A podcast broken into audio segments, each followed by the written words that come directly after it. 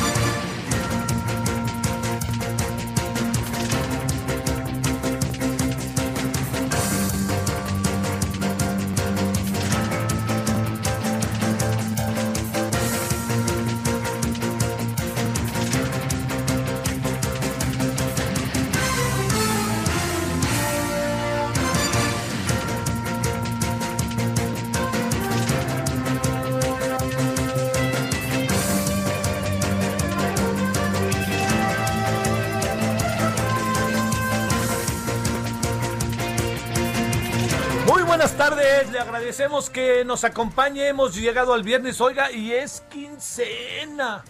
Así que cuidado. Pues hoy nos volvieron a decir en la Ciudad de México y en el Estado de México particularmente que seguimos en rojo, pero lo que más me llama la atención es que seguimos en rojo y bueno, mucho tránsito. ya sabes, no sé si es la quincena o qué.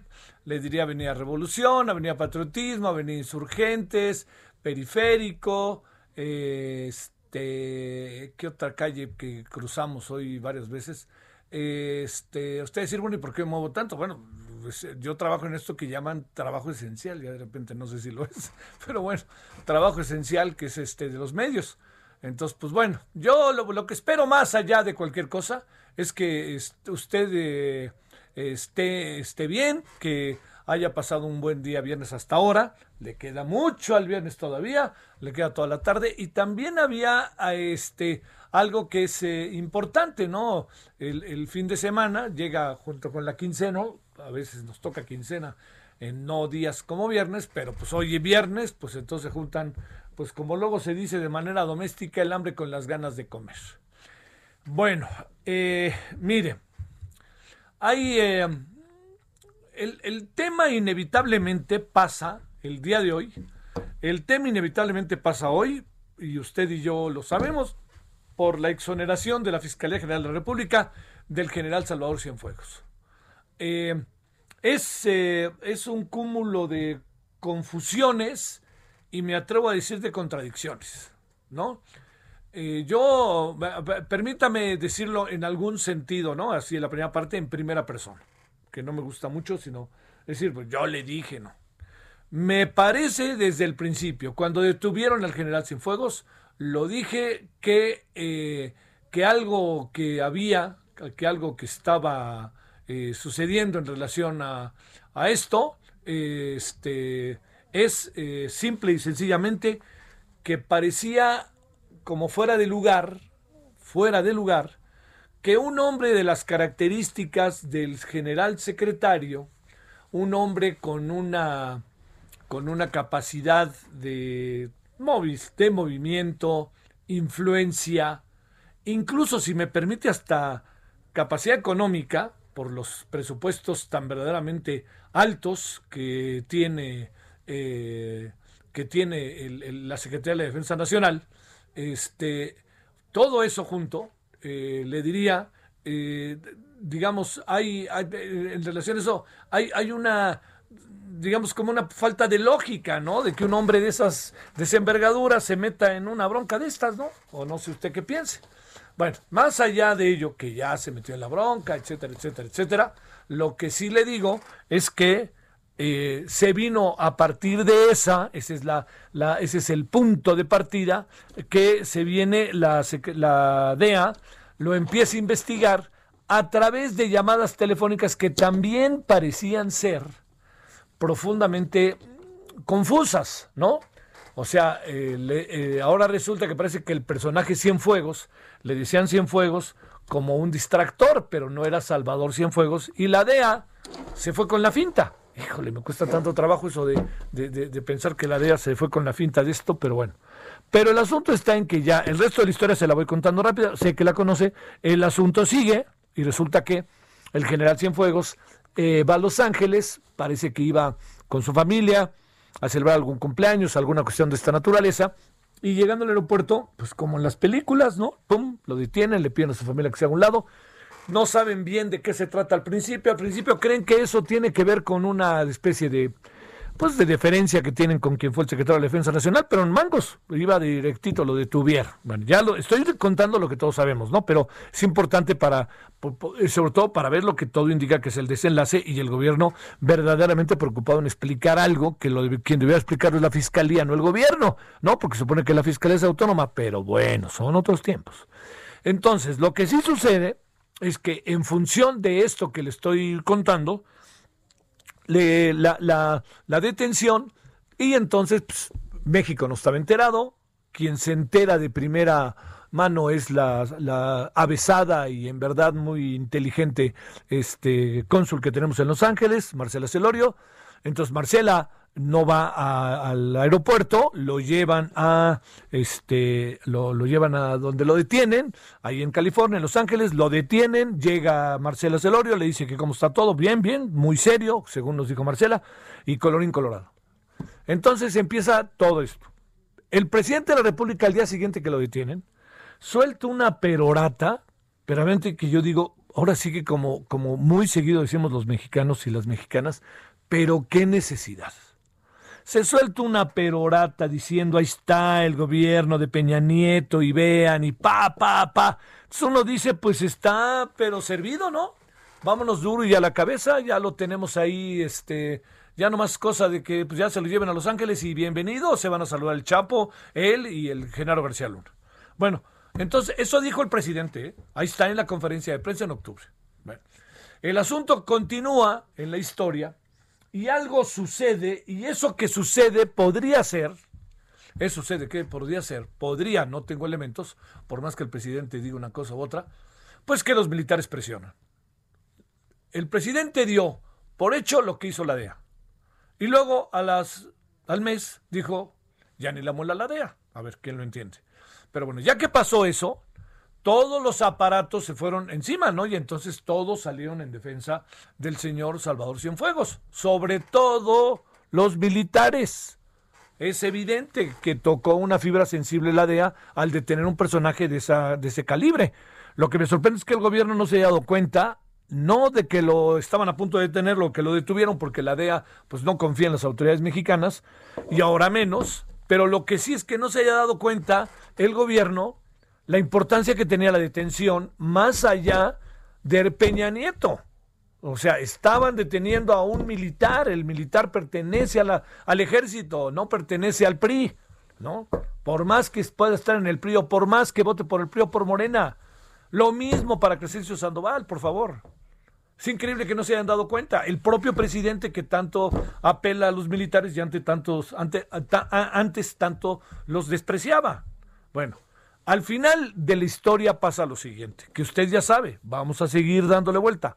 El, gobierno de los Estados Unidos, yo supongo el Ministerio de Justicia, le mandan un zambombazo desde acá. ¿Qué, ¿Qué le mandaron? No sé. Entonces todo el mundo supusimos que fue un acto de buena fe de Donald Trump. Donald Trump no tiene actos de buena fe. Bueno, al fin y al cabo quedó, este, lo trajeron para México. Entonces llegando a México, medio lo vimos y se fue a su casa de satélite. Y entonces eh, este, que entonces lo que acabó pasando es que el presidente, que, llegando a México, dijeron la fiscalía se va a encargar del caso. La fiscalía se encarga del caso y encuentra con la información que dimos ayer en la noche en Heraldo Televisión que el señor estaba exonerado. yo, yo le vuelvo a decir, ¿en, ¿en qué nos metimos en todo esto? En un rollo, en un rollo enorme, muy confuso. ¿Por qué? Porque la DEA lo detiene, la DEA no nos informa y hoy la DEA, después de que ya lo regresaron y lo exoneraron, dice, si viene por acá, le, lo detenemos y le abrimos el juicio. Dicho de otra manera, si el señor, si el señor, eh, el señor Salvador Cienfuegos, pisa territorio estadounidense como Bartlett, sí, como Manuel Bartlett, escuchó bien, bien, vámonos, lo meten a la cárcel y le hacen un juicio. ¿Por qué lo soltó el gobierno de los Estados Unidos? Esa es una de las grandes preguntas. ¿Por qué lo soltó la justicia estadounidense ante el enojo de la DEA, eh? La DEA estaba, pero verdaderamente, este, y sigue enojada. Eh, digamos, ahora sí que fue fuerte.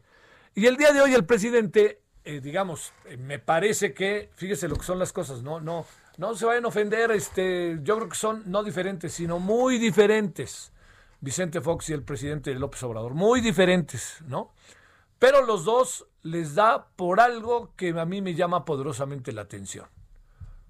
No razonan lo que dicen. O sea, vámonos, por favor. El ya ven, se los dije, la corrupción, no sé qué, y miren, Peña Nieto y los neoliberales. Pasaron los meses y ya ven, no, pues la DEA se metió y nos mintió y. No, no hay necesidad de eso. Que no haya memoria no significa que no exista. A ver, ¿qué quiero decir? Que se olvide lo que se dijo anteriormente. Y hablo del presidente y hablo de, de todos. O sea, que el que se olvide o que se pase por alto lo que dijo, no significa que eso no se haya dicho. Ese es el asunto que hoy es lo que hace todavía más complicado el asunto, más complicado el tema. Bueno, yo tuve trato con el señor Cienfuegos telefónico, déjeme contarle, pero lo tuve de una manera gratísima, así como se lo digo, gratísima. Cuando los Juegos Olímpicos que transmitimos vía Claro Sport, este Claro Video, cuando transmitimos esos Juegos Olímpicos y que tuvo la oportunidad de tener un programa todas las noches desde Río de Janeiro, eh, muchos deportistas mexicanos tenían, eh, fueron avanzando y desarrollaron un trabajo deportivo verdaderamente ejemplar. Ganaron medallas. Oiga, yo entiendo lo que usted diga, pero ganar una medalla en Juegos Olímpicos, perdóneme, que la gane en Estados Unidos tiene lógica, pero en México, ¡poh! Es difícil. Imagínense para un deportista mexicano lo difícil que es. El ejército lo que ha hecho es, y la marina, darles una especie de beca. Los hace militares o los hace marinos. Y pasan a formar directamente parte del ejército o de la marina. Entonces, eh, ellos eh, participan por México, pero en juegos locales participan por la marina o el ejército. La marina y el ejército tienen mucho ojo en a quién llamar llaman no solamente a los que tengan posibilidades, que eso es a las y los que tengan posibilidades, también llaman, como usted puede imaginar, a gente que tenga que sea exactamente estricto, rígido, que tenga un buen trabajo, que sea un deportista competitivo, que esté disciplinado y que entienda que al momento de entrar al ejército y a la marina, aunque sea becado y aunque sea hacer deporte, tiene que seguir las reglas del ejército y la marina. Entonces, lo que nos dimos a la tarea, que fueron llamadas en verdad muy atractivas, fue que el secretario de la Defensa hablara con sus soldados, con, no digo mejor sus, pero quedemos con las y los soldados que habían triunfado. Entonces, la conversación que sostuvimos antes con el secretario de la Defensa, le diría yo, un hombre serio, pero profundamente este, conocedor de lo que estaba pasando, conocía a los deportistas a detalle, y los deportistas, así como se lo cuento, los deportistas, cuando les dijimos, les va a hablar el presidente Enrique Peña Nieto, y créame, no voy a hablar de ninguno de ellos, les prometo que nunca los balconearé, pero ellos, pues como si les hablara el vecino, ¿eh? O sea, ¿qué habla? ¿Qué habla? ¿Cómo estás? Sí, sí, señor. Cuando hablaba el general secretario de la Defensa Nacional, créame, se enderezaban y casi era firmes y hablaban con él con un respeto y admiración. Uno de ellos, una de ellas, para ser todavía más preciso, me dijo que había platicado varias veces con él y que le parecía un hombre verdaderamente cabal, con un amor por México, amor por el deporte, etc. Yo con esa imagen me quedé y no tendría por qué no. Aunque entiendo muy bien que hay vericuetos dentro de la casa, ¿no? Y siempre hay fantasmas y siempre hay cadáveres en el closet. Este es una metáfora, ¿eh? Y entonces, cuando eh, viene todo esto, vuelvo a decirle lo mismo. ¿Para qué se mete el secretario de la Defensa Nacional en eso? ¿Para qué? Vamos a partir de que no se metió. Todo indica que no se metió y que le están inventando algo. Lo que me pregunto es, si esto fuera así, ¿por qué primero el gobierno mexicano reaccionó como reaccionó? O sea, tumbo tras tumbo, pac, pac, así como caricatura ahora que ya se pusieron de moda con este Benito, con el Benito Bodoque, ¿no? Así que ya ve que ahora ya tenemos sección de dibujos animados en las mañaneras. Entonces, imagínense, ¿no? Así como esas caricaturas, pum, pum, pum, pum, papá. ¿Para qué el gobierno mexicano se mete en eso? ¿Por qué el presidente reacciona como reacciona? ¿Por qué no se esperó? ¿Por qué no se esperó tantito, no? Y no es la primera, ¿eh? Van varias, por eso le digo que se parece a Fox. No piensan lo que dicen. Perdóname, dense tiempo, dense tiempo. ¿Saben por qué? Porque pueden pasar cosas como a las que estoy refiriéndome. Usted recuerda lo que decía, se decía Fox, que Fox hablaba más rápido de lo que pensaba. Pues está difícil, hay que darse pausa y hay que decirle, oigan, yo sé que todos los que están alrededor del presidente ni de broma lo contradicen, pero díganle, señor, vámonos más pausado cuando vaya usted a hablar, ¿no? Así de fácil, a lo mejor eso nos puede ayudar. Pero bueno, ya eso fue y así es. ¿Y sabe qué? Les va a valer. Por más que en las redes digan lo que digan, ya para, para ellos. El lunes ya es otra cosa. Pero bueno, ya. Ahora sí que alguien escribirá la historia y estoy seguro que no, en, por momentos no les va a ir nada bien. Pero lo que más me llama la atención es que el Drug Enforcement Agency, la DEA, no haya tenido esta, diría yo, este proceso de investigación que permitiera tener certezas de lo que estaba haciendo. O sea, a ver, el narcotraficante le hablaba al secretario de la Defensa Nacional. Eso es lo que nos dijeron. Y resulta que le hablaba a Cienfuegos o al capitán o no sé cómo le ponía. Bueno, si él le hablaba, pues digamos, este, la DEA debe haber entendido que fácilmente pueden utilizar el nombre de una persona y más en esos cargos con la mano en la cintura, pues simple y sencillamente ¿para qué? pues, pues espérame, como un código. Pero quiere decir que cuando decía Cienfuegos, sí, capitán, no sé qué, no sé qué, todo eso, ¿era?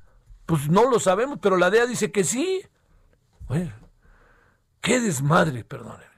Palabra, perdóneme. Pero qué, qué, ¿por qué nos metemos en todo esto?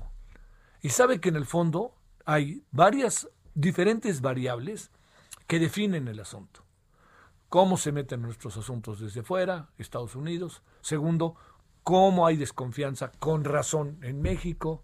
Tercero, cómo a querer o no queda tocada la defensa nacional y el general Cienfuegos, a querer o no, pues por una razón, porque si hubiera dicho hoy la DEA o el Ministerio, el, el Departamento de Justicia de los Estados Unidos, si hubiera dicho hoy, respetamos lo que hizo México, ellos creen que está exonerado, nosotros confiamos en ellos. No, dijeron que no venga acá porque lo vamos a agarrar. ¿Qué quiere decir eso? Que no confiaron en nosotros y que no creen lo que hizo la Fiscalía General de la República.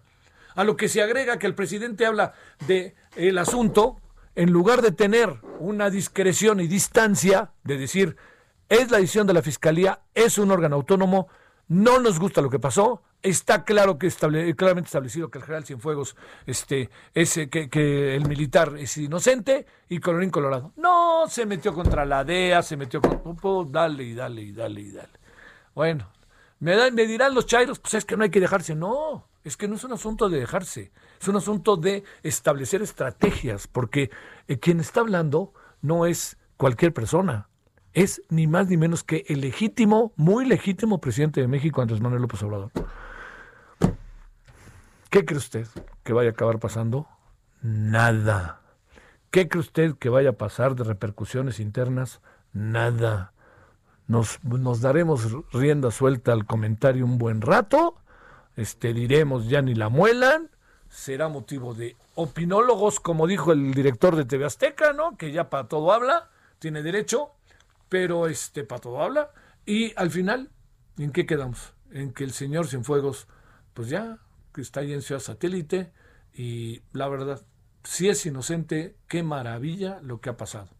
Pero si es culpable, y aquí estamos tras una serie de enjuagues que tarde que temprano se podrían saber, qué peligroso.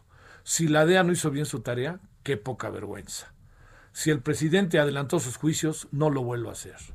Y si la Fiscalía General de la República, con entendiendo que estos días son importantes para el caso Lozoya, lanzó también el asunto un poco para mover las aguas, pues qué mal por la Fiscalía, porque además no se nos olvide que nos han dicho que la Fiscalía es autónoma.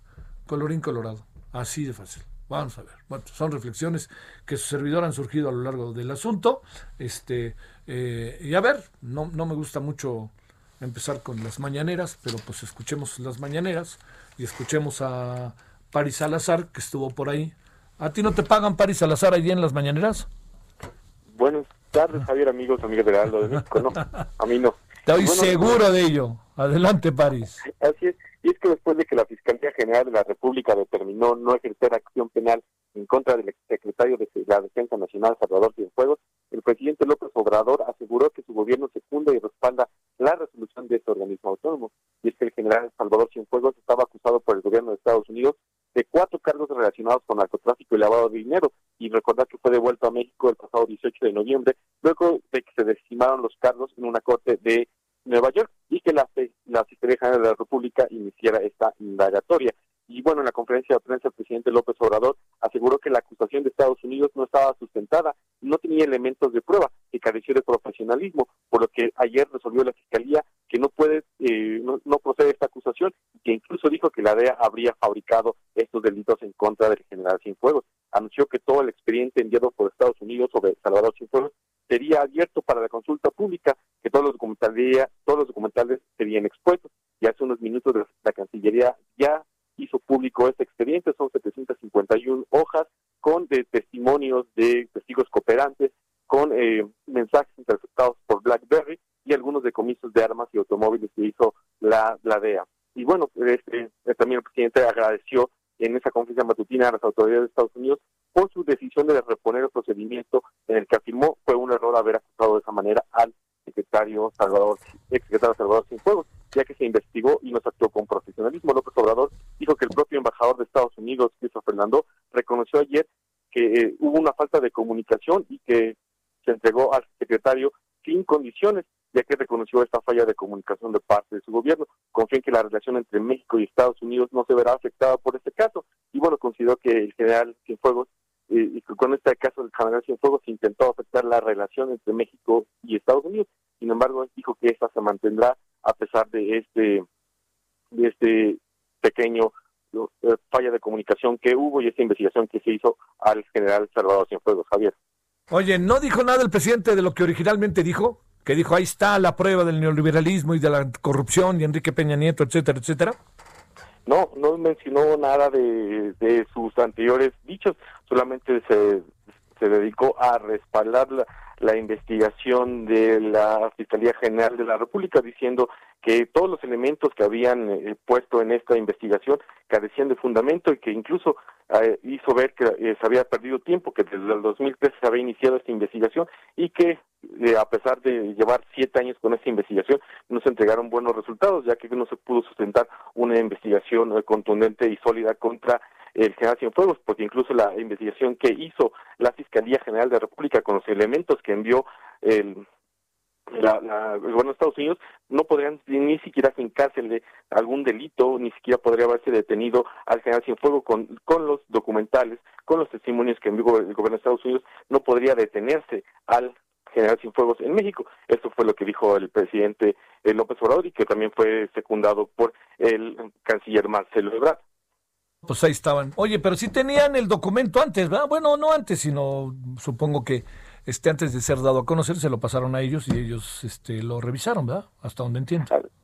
Así es, el, documento ya está público en la, en la página del gobierno de, México, le, como te comentaba, son 751 hojas y bueno, ya hay algunos este algunos mensajes que se pueden leer de esas intercepciones de, de comunicaciones de la BlackBerry como tú muy bien apuntabas, estos mensajes pueden ponerse únicamente el nombre de cualquier persona y, y pretender que sean de esa persona. Sin embargo, no hay un todavía un documental que, que, que se avale que ese teléfono pertenecía al secretario de la Defensa Nacional. Y bueno, pues seguimos revisando este expediente para poder tener la información completa en los próximos minutos para el Auditorio General de México. Órale, mira, ¿sabes qué? Vamos a una cosa, París. Si encuentras algo que crees que, que valga la pena si compartir, antes de las seis. ¿Qué tal si, si, no hay molestias? ¿Qué tal si nos echa una llamada? ¿Sale, París?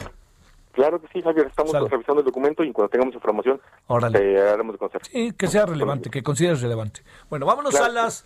Eh, bueno, estamos en el 15 de enero, estamos en el día viernes. Eh, la temperatura sigue más o menos igual, ¿no? Propia de la época, tampoco pongamos cara de sorpresa. y tenemos eh, varias cosas. Vamos a hablar de este asunto ahorita con la maestra Ángeles Estrada después de la pausa y vamos a hablar de otros temas que nos andan ahí acompañando. En la noche este es tema, como puede imaginar. Pausa.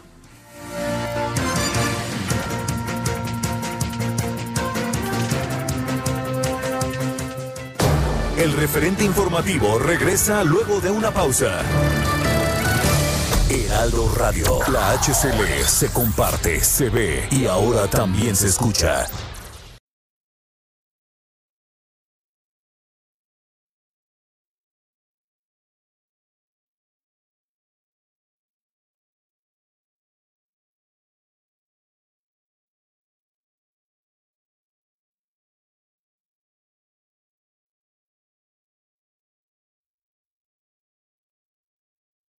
Heraldo Radio. La HCL se comparte, se ve y ahora también se escucha. Estamos de regreso con el referente informativo.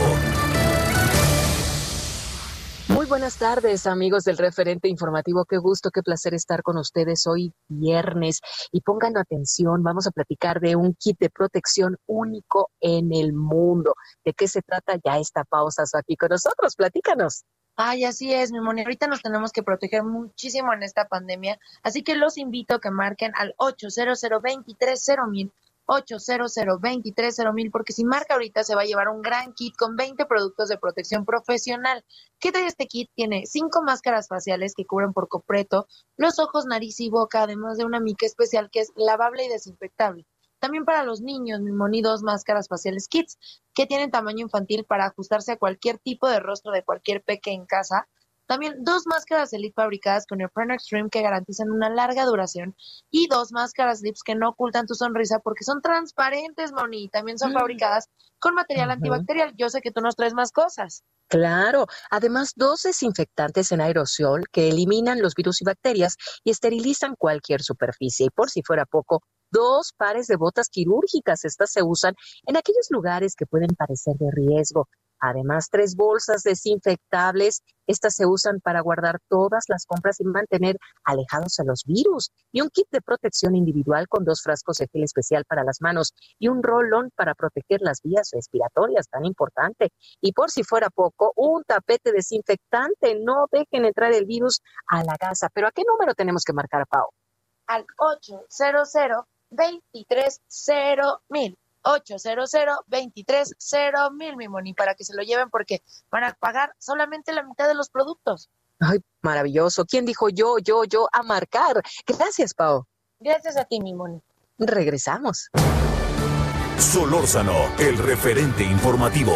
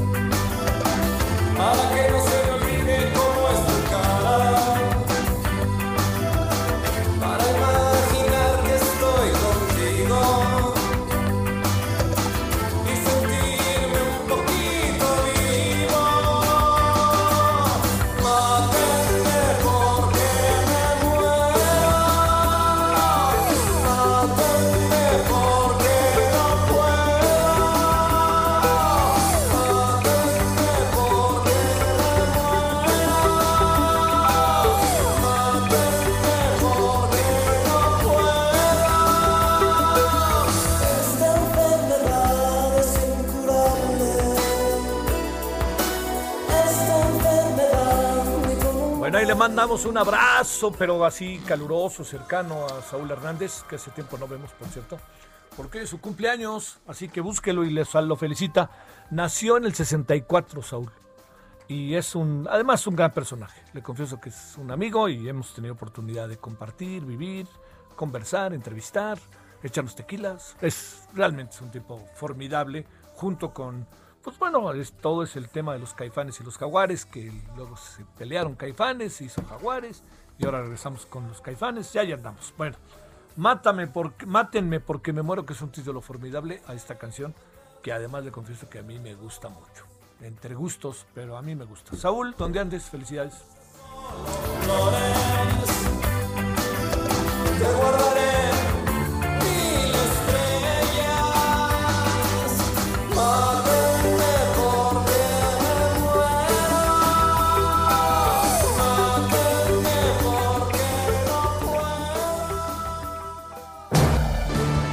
Solórzano, el referente informativo. A las 16.34 en la hora del centro, maestra Ángeles Estrada, gracias, es directora de Iniciativa de Transparencia y Anticorrupción del TEC de Monterrey. ¿Cómo estás, Ángeles? Muy buenas tardes. Javier, buenas tardes, muchas gracias. Gracias que estás con nosotros. Tratamos de desmenuzar, mi queridísima maestra, antes de que tú entraras con nosotros, parte del asunto desde el ámbito político y toda una serie de cosas. Pero ¿cómo? A ver, te pregunto, tú que estás ahí, leyendo, revisando, intercambiando opiniones, que tienes instrumentos metodológicos para el análisis, que tienes todo eso como para saber cómo, cómo entender esto que pasó más allá de, de lo que hoy queda como un hecho definitivo. Estados Unidos no está de acuerdo, México lo exonera, a pesar de que el presidente dijo que era la prueba de cómo la corrupción se había desarrollado en el liberalismo, en el régimen de Enrique Peña Nieto. Adelante, maestra. A ver. Pues Javier, tenemos, yo creo que estamos en, la, en las mismas, eh, con muchas preguntas al respecto. La, la decisión de ayer fue, yo creo, inverosímil, nos, nos parece, pero creo que ya todos nos imaginábamos, excepto algunos cuantos, eh, nos imaginábamos que esto iba a pasar. Lo que pasa es que creo que nunca nos nos esperábamos que hubiera sido tan, como tan pronto, tan precipitado. Entonces, eh, pues esa es una, una primer eh, pregunta, una primer cuestión que, que nos hacemos en relación a por qué en este momento es que se decide dar esta, tomar este paso, ¿no? Esta, como con tanta premura. Eh, lo siguiente es también analizar un poco, eh, pues la decisión de la fiscalía en relación con que parece ser que no se acreditaron los, pues los extremos que se, que se aseguraban en el expediente eh, realizado por el, por el gobierno americano. Y entonces, creo que la pregunta que, que nos hacemos, o que yo me hago personalmente, es cuáles fueron estas pruebas que presentó el general Cienfuegos para acreditar que no estaba en los lugares que el expediente aseguraba que estuvo y que no tuvo comunicación con las personas que el expediente aseguraba que tuvo comunicación.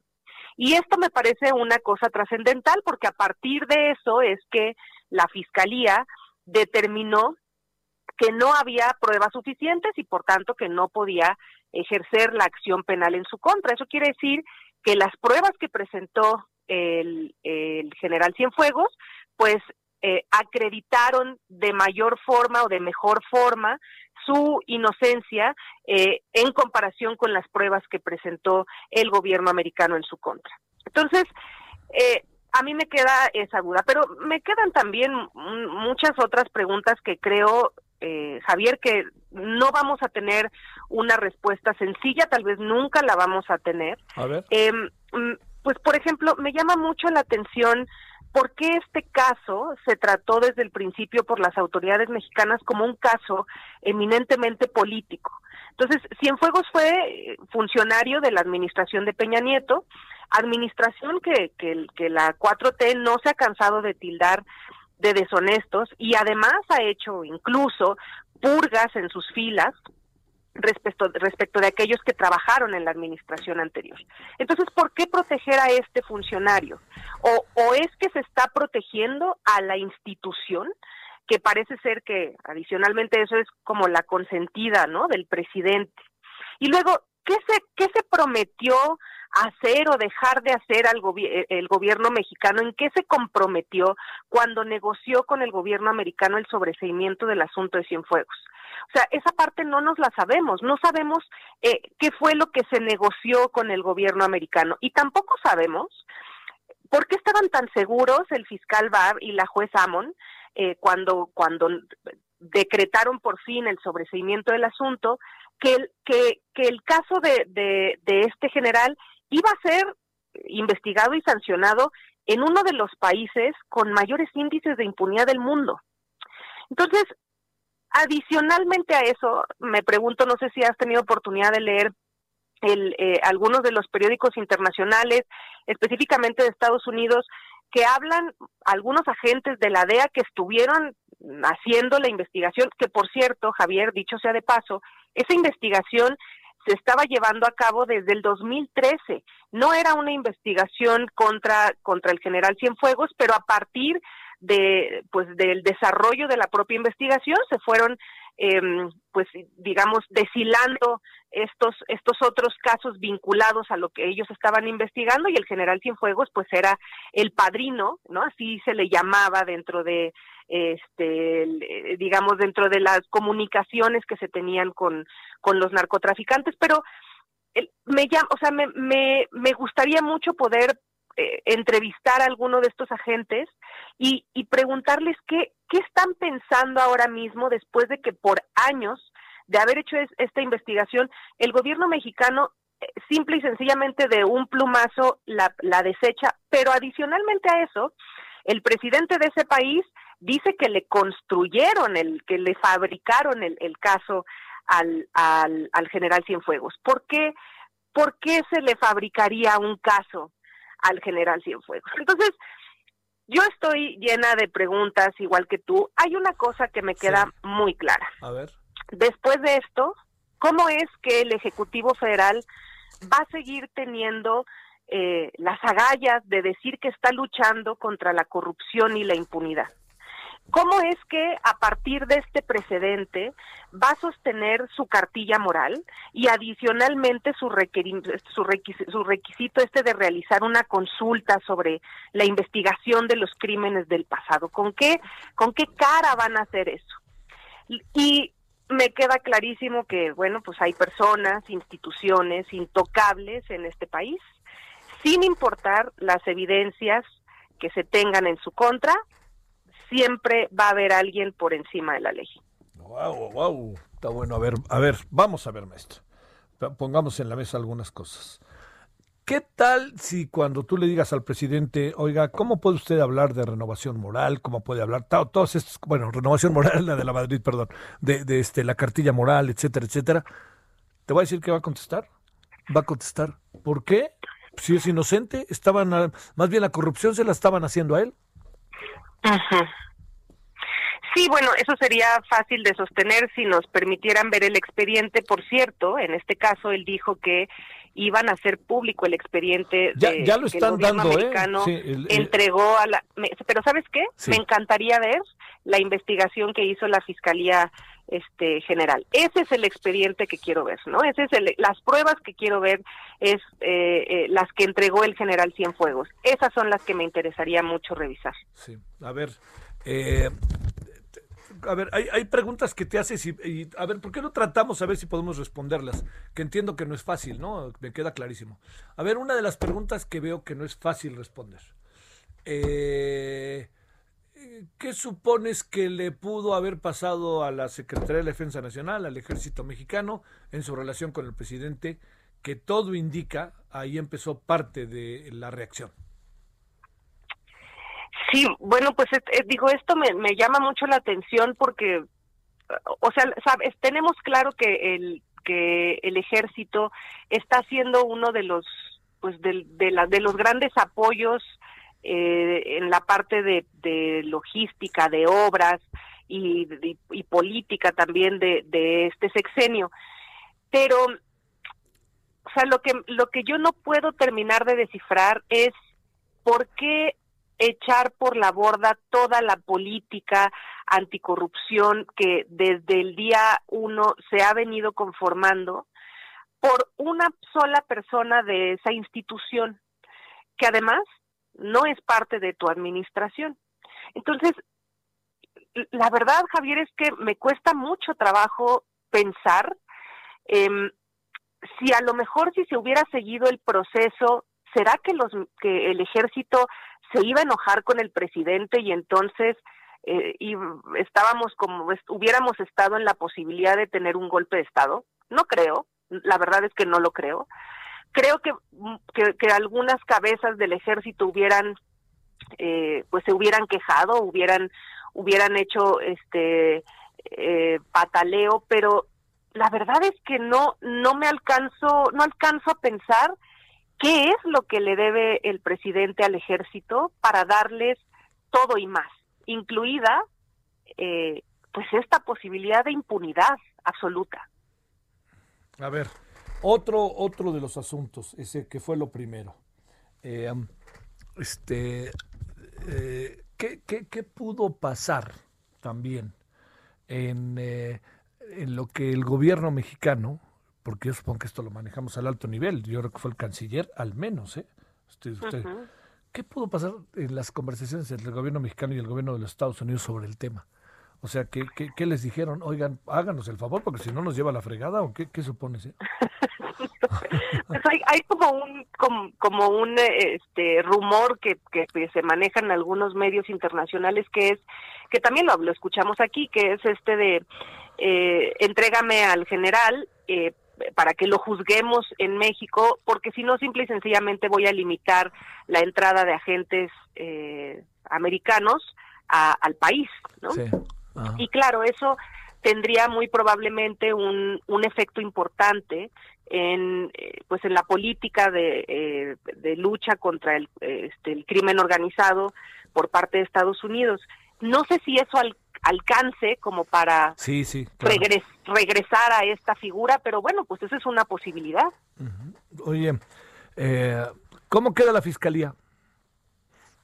Mira, eh, la, fiscalía, digo, fíjate que ni siquiera la... La, hemos mencionado, sí, claro. Sí, porque, ¿sabes qué pasa? Yo, yo tengo la impresión de que la fiscalía, desde que se conformó como tal, eh, pues no ha hecho un buen trabajo, ha sido muy negligente, no solamente en este caso, sino en algunos otros, pero eh, también me queda claro que hay un sometimiento todavía muy claro de la de la fiscalía al, ejecutivo.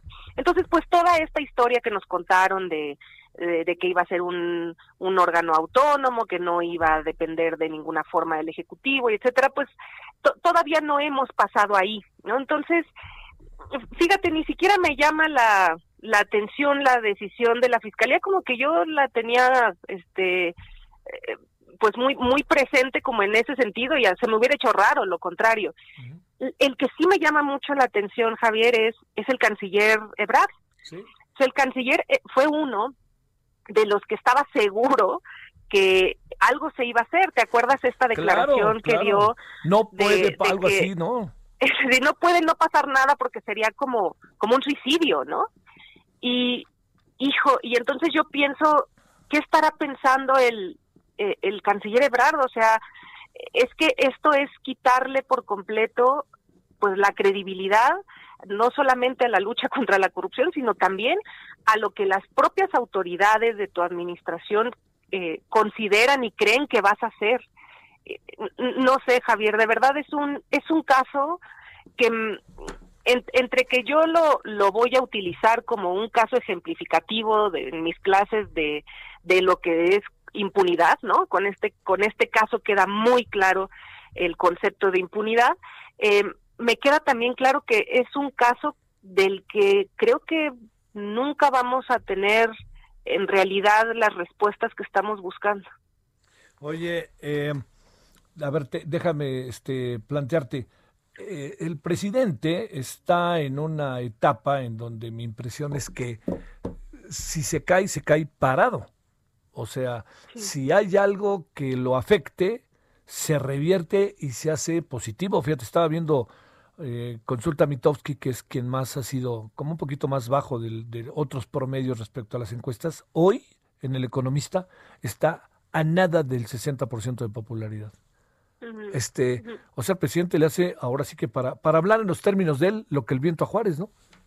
Sí, yo, yo creo que, digo, esto ya lo, lo han analizado varias personas, Javier, este, yo creo que está muy relacionado justamente con, con la figura presidencial, con él específicamente, ¿no? Con, creo, creo que todavía hay, mucha gente que, ¿sabes por qué, Javier? Porque mira, muchas de las decisiones que se toman luego en su, en su gabinete, él mismo las revierte, para no ir más lejos la semana pasada, es otro tema, pero la, por ejemplo, la semana pasada la Cancillería reservó la información de los contratos de, eh, de las de las vacunas. La contratación de las vacunas. Sí. Esta misma semana, oye, esta misma semana, porque dijo, fue, fue cuando el canciller dijo, les decimos todos nosotros, pero las empresas no quieren que digamos nada. Exacto. El, el, presidente se, se apresuró de inmediato a decir, oigan, no, esta información tiene que ser pública y después vimos al canciller pues con, con sudando un poco y diciendo eh, no no se puede hacer pública no entonces o sea sí creo que está relacionado justamente con estas situaciones en las que el presidente atendiendo a lo que él considera personalmente que es lo bueno lo justo y lo que se tiene que hacer eh, determina aún en contra de, de lo que sus, sus, sus propios eh, servidores públicos, los de su gabinete, decidan, él determina y decide muchas cosas pues, en la mañanera. Y creo que esto sí tiene un efecto en cómo la gente lo sigue percibiendo, los, lo seguimos percibiendo tal vez como una persona que sí está realmente interesada en los asuntos, que no le importa lo que le digan la, eh, sus, pues, sus servidores públicos más cercanos, que se va a hacer lo que él considera que es bueno eh, y adecuado hacer. Y yo creo que eso tiene todavía un efecto importante en una buena parte de, nosotros. Sigue, sigue, sigue, pesando, ¿no? Para decirlo claro, ¿no? Este, lo vemos como el, eh, digamos, para decirlo de manera un poquito de estas típicas, el policía bueno y el policía malo, ¿no?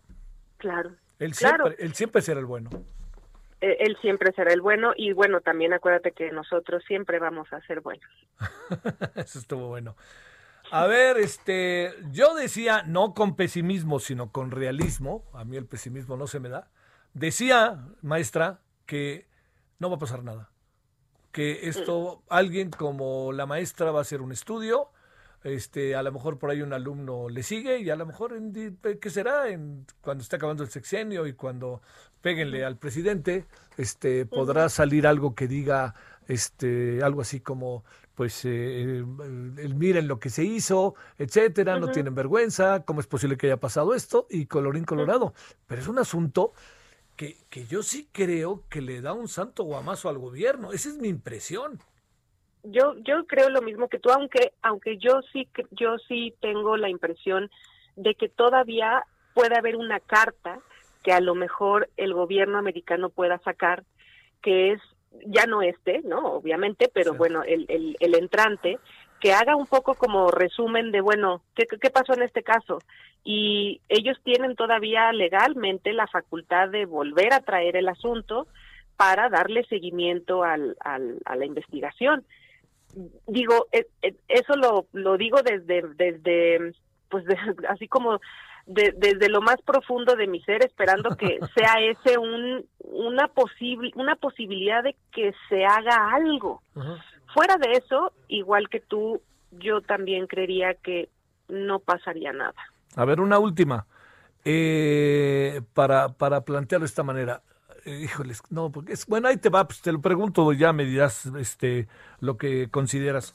Pero, a ver, eh, Ángeles, ¿crees que pudo ser o que es inocente eventualmente el secretario, exsecretario, y que nos metieron en un enjuague mal hecho por la DEA y el gobierno reculó y supo actuar a tiempo? No, creo que eh, no se realizó la investigación adecuada por parte del, gobierno mexicano. Creo que no se tomaron en consideración los elementos realizados en la investigación por el gobierno americano. Simple y sencillamente creo que no se tomaron el tiempo siquiera de leer el expediente. Eso es lo que sí creo. Con base en eso, yo yo no me atrevería a decir, pues a mí como que me late que es este eh, culpable o no Lo que sí te puedo, lo que sí te puedo decir es que me late que ni siquiera se tomaron el tiempo de leer el expediente que entregó el gobierno eh, americano. Bueno. Oye, maestra, pues te agradezco que te hayas sumado a nuestras dudas. Las tuyas, oye, las tuyas son más sesudas y entonces nos ayudas, Ángeles. Pero qué bárbaro, sí, qué asunto, la verdad, de Ángeles. Tenemos muchas dudas y creo que así nos vamos a quedar, Javier. Bueno, te mando un saludo y el agradecimiento que hayas estado con nosotros. Un abrazo, hasta Para luego. ti, buen fin de semana. Gracias. Mire, como todo cabe, no, no porque como que hay cosas en donde no todo cabe, ¿no? Porque se cierran los, se cierran los caminos. Pero en este, todo cabe. Desde esta contradicción interminable del gobierno. Se me había olvidado el tema de la transparencia, de que el presidente dijo que se transparente todo y sudando el canciller dijo no se puede. ¿Y por qué no se puede? ¿Y por qué las empresas, las empresas con quién están tratando? Con el gobierno mexicano. No sé, diga, habrá quien sepa y sea muy avesado de estos temas, pero como que, como que habrá que pensarle, ¿no? Y verle por dónde. Bueno, eh, al ratito le cuento que vamos a ver esta noche, pero vamos a hablar de los restauranteros de nuestra honorable Ciudad de México que el lunes 18 de enero van a abrir, este, solo en las, eh, ¿cómo se llama? En las terrazas, eh, van a abrir desde temprano, si es que lo hacían, abren siempre, cierran a las 10 de la noche, y pues bueno, vamos a ver cómo les va. En verdad que deseamos lo mejor porque qué industria tan importante es para la Ciudad de México, particularmente, para todo el país, ¿eh? Para todo el país. Pregúntele a Monterrey o a Jalisco o a Guadalajara, ¿eh? Pregúntele, o pregúntele a Acapulco. Bueno, o pregúntele a Cabo San Lucas. Pausa.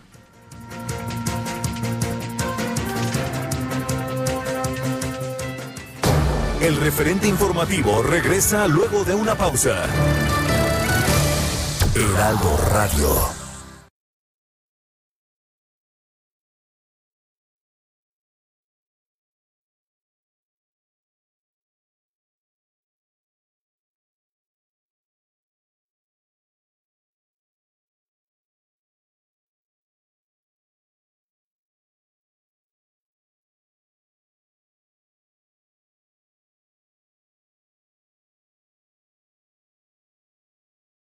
La misoginia y los estereotipos sexistas provocan que miles de niñas y mujeres sean víctimas de violencias.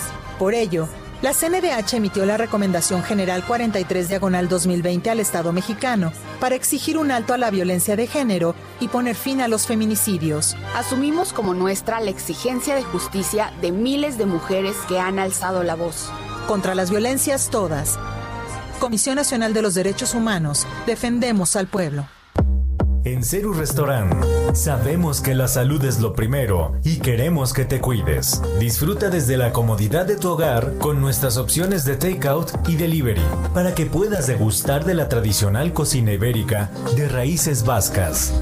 Para más información, visítanos en grupoceru.com o en nuestras redes sociales con arroba Ceru Restaurant. Pide tu takeout o delivery al 5518 57 65 65 para Ceru Lomas o al 5555 50 95 44 para Ceru San Ángel. Ceru Restaurant. De nuestra cocina a tu mesa. Heraldo Radio 98.5 FM. Se están cocinando nuevas recetas y muchas sorpresas más. Nuevos chefs en una nueva familia GastroLab. Hola, soy la chef Paulina Bascal y queremos invitarte todos los miércoles y viernes a la nueva temporada de GastroLab, por supuesto, por el Heraldo Televisión. La vacuna contra la COVID-19 ya está en México y durante los próximos meses llegarán millones de dosis más. La vacunación es universal y gratuita, empezando con el personal médico. Es momento de esperanza y tu ayuda es muy importante para enfrentar al coronavirus. Mientras te toca vacunarte, quédate en casa. Mantén limpias tus manos y guarda sana distancia. Recuerda, si te cuidas tú, nos cuidamos todos. Gobierno de México.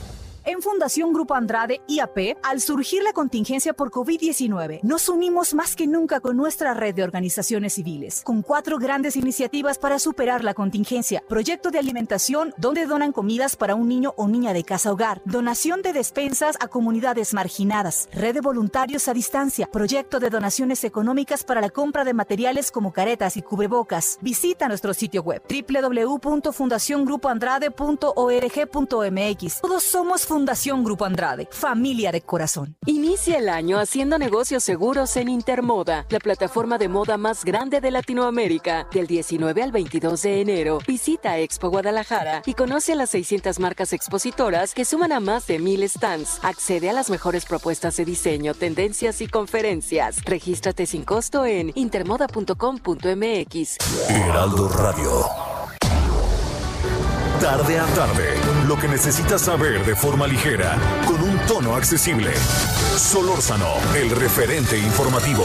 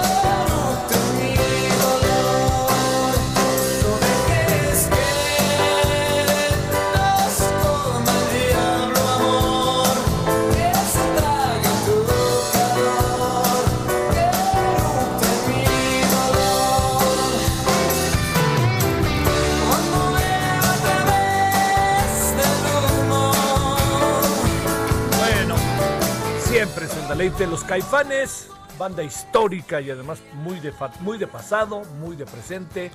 Y yo creo que de futuro. Deje que pase todo esto y va a ver. ¿Por qué se lo digo? Bueno, todo esto se debe a que el tal señor querido Saúl Hernández está cumpliendo años y hoy nos acordamos de él, nació en 64 y esto se llama No dejes que, que es una muy buena rola, la verdad, muy muy buena canción de Caifanes. Bueno, vámonos a las 17 con 12 en la hora del centro.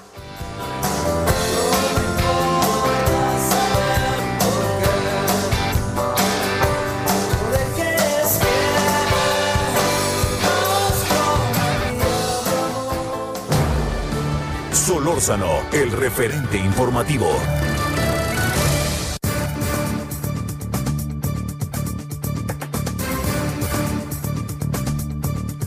Bueno, vámonos a las 17 con 3 entonces en la hora del centro.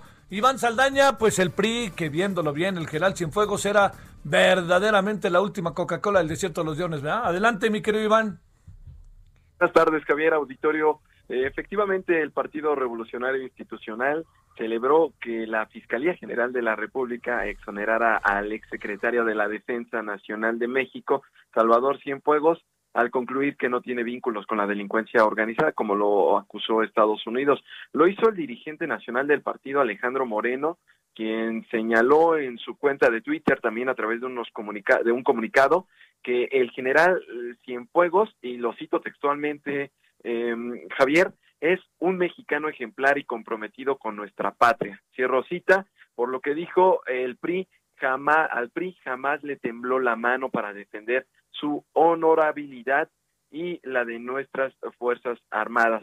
Y es que el pasado jueves, pues, eh, se exoneró, como tú bien lo informaste antes del corte, eh, hiciste este análisis, pues eh, se, se concluyó en una investigación de dos meses que hizo la Fiscalía que, pues, el general eh, Salvador Cienfuegos, entre otras cosas que se le imputaban, nunca se reunió con integrantes del cártel H2 eh, y no, no sostuvo tampoco comunicación con ellos ni los protegió descartando pues otras acusaciones. Eh, en el comunicado el PRI también resaltó que desde octubre del año pasado, después de la detención de Cienfuegos por la DEA en Estados Unidos, pues ellos eh, manifestaron su confianza de, de que pues el ex funcionario en la administración de Enrique Peña Nieto iba a salir bien librados y dijeron en esa ocasión el PRI hizo un llamado a la Secretaría de Hacienda y Crédito Público para que en ejercer, ejercer sus facultades el gobierno mexicano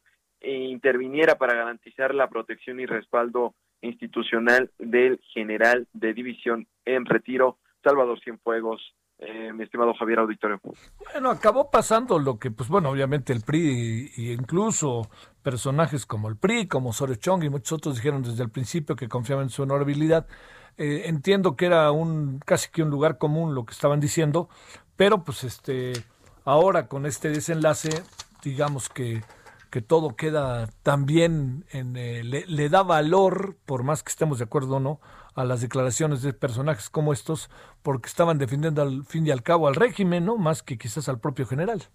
Lo dices bien, Javier. Fueron varios actores los que salieron en aquel momento. Recuerdo, fueron algunos, por ejemplo, diputados de, de del PAN también. Incluso eh, fue el caso del ex gobernador de Morelos, a, Mar, Marco Adame, quien también secundó en una reunión al general Benito Medina que es general y, diputado del PRI, quien defendió en una reunión y ahí se le unió eh, Marco Adame y pues algunos otros actores. Incluso el día de hoy, Ricardo Monreal también salió a, en defensa de la decisión de la Fiscalía, pidió en su cuenta de Twitter que confiemos en las instituciones y en la autonomía del Ministerio Público y dijo, resaltó que él siempre sostuvo que el caso del general Salvador Cienfuegos pues no se debía eh, prejuzgar ni condenar a priori como pues abogado que es eh, Javier Auditorio. Sale, mi queridísimo Iván. Te saludo y muy buenas tardes. Buenas tardes a todos. Gracias, muchas gracias. 17-6, 17-7 en Orden Centro. Solórzano, el referente informativo.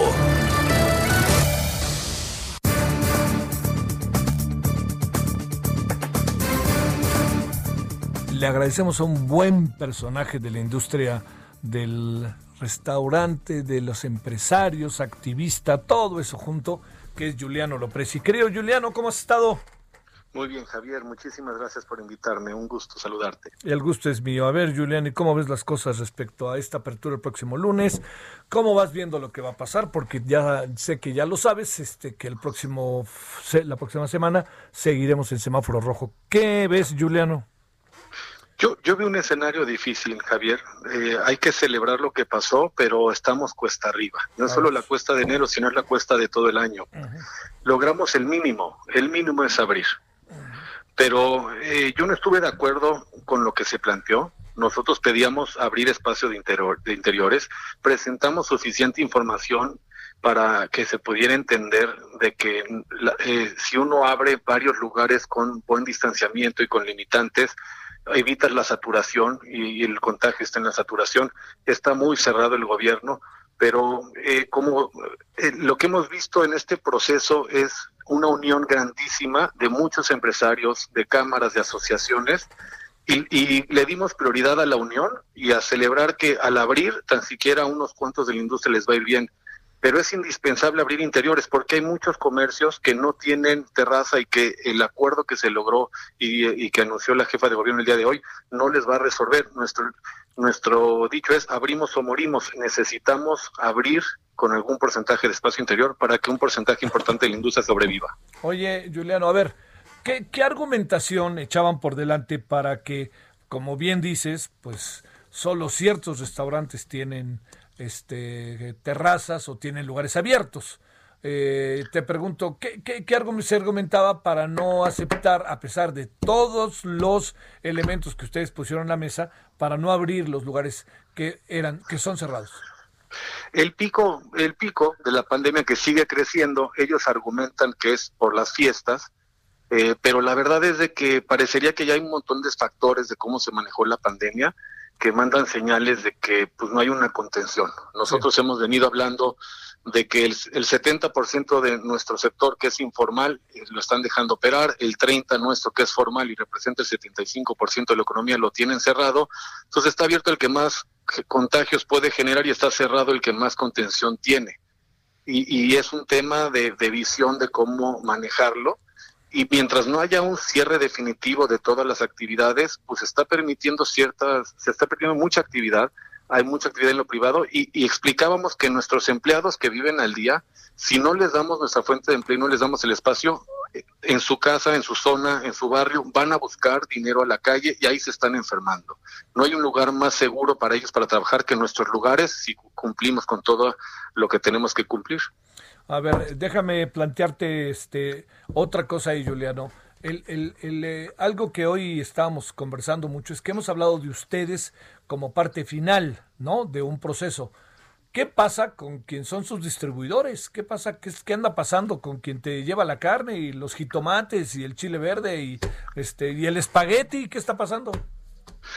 Mira, todos estamos desesperados. Eso es lo que hemos querido hacer entender.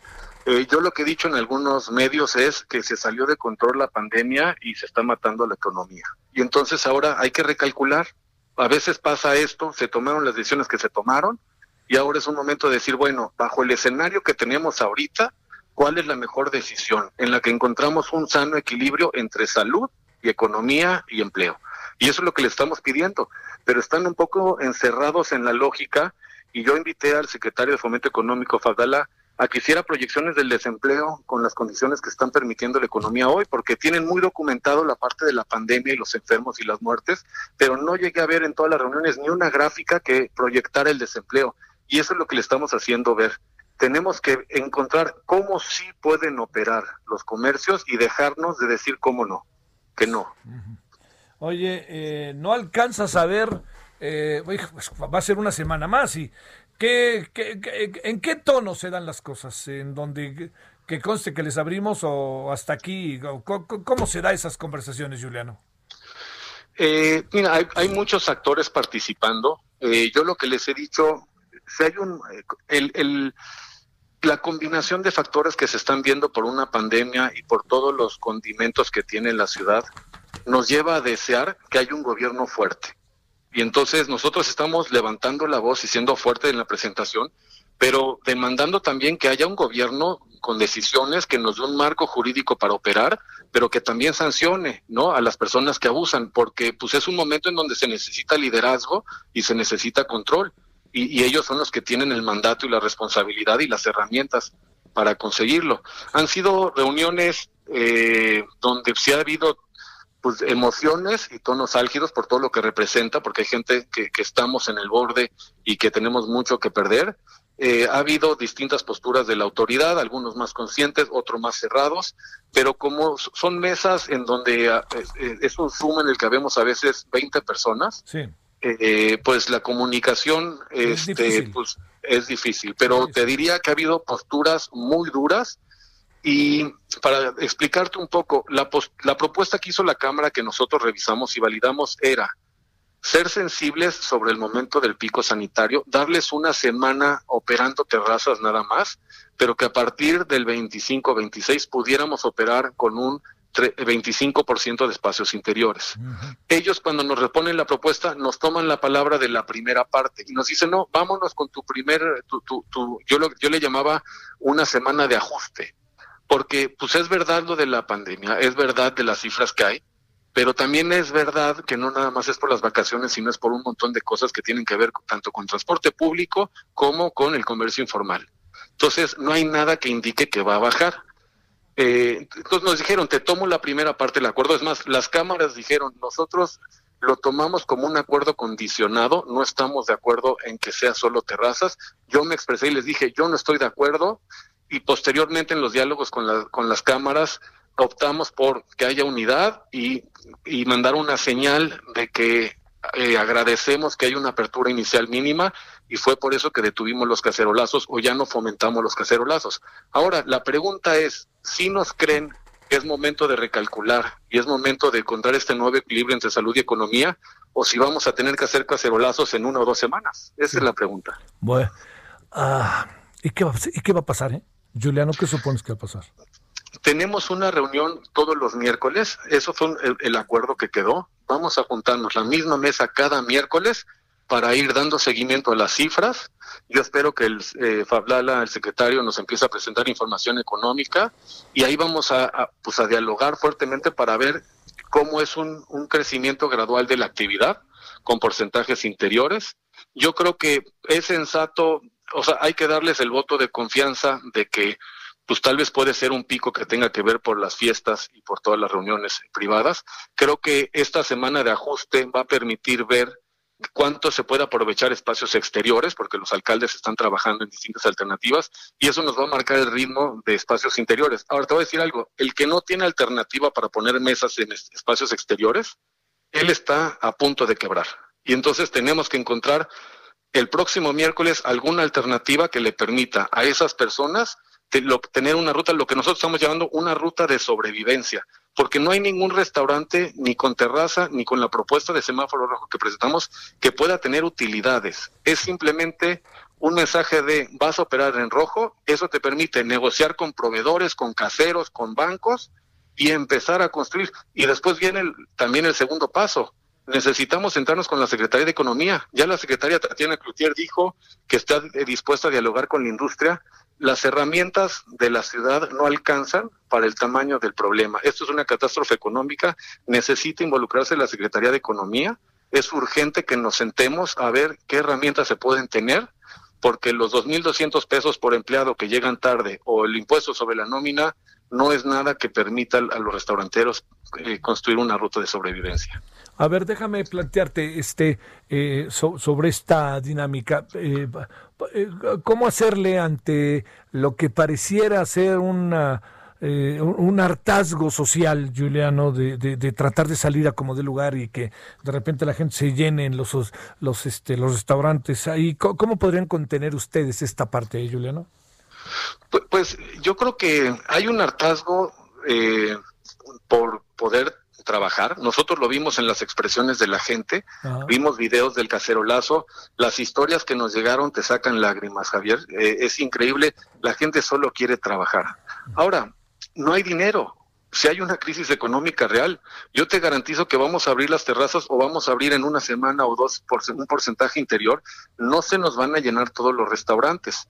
Lo que, lo que va a ser indispensable para que esto funcione es que la ciudad tenga bien instrumentado eh, una herramienta para clausurar a los que abusen y que la industria participe, que seamos aliados, que estemos unidos y cualquier restaurantero que no esté respetando, que sea sancionado y si es repetida la sanción, que pueda ser pues, eh, una cierre eh, por un periodo largo para que sí sea una sanción que asuste.